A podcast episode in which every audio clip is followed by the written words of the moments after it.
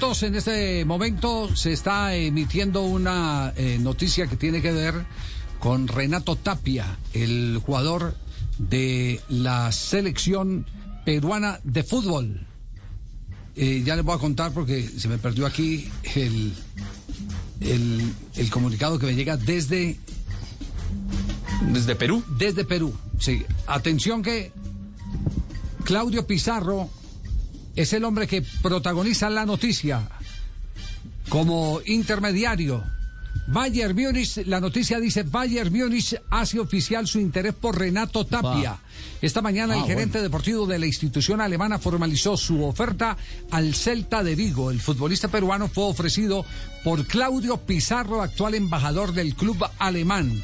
Esa es la noticia que hay en este momento sobre el caso de Renato Tapia. Se empiezan a dar operaciones, recordemos que en Europa está por arrancar la temporada y evidentemente pues eh, parte del, del- del ejercicio que, que se hace es el liberar y, y conseguir eh, eh, jugadores. Por ejemplo, eh, en 48 horas, en menos de 48 horas, Carlos Vaca logró conseguir equipo, ya el nuevo jugador del Granada, ¿no? Va a reemplazar a Roberto Soldado. Sí, señor.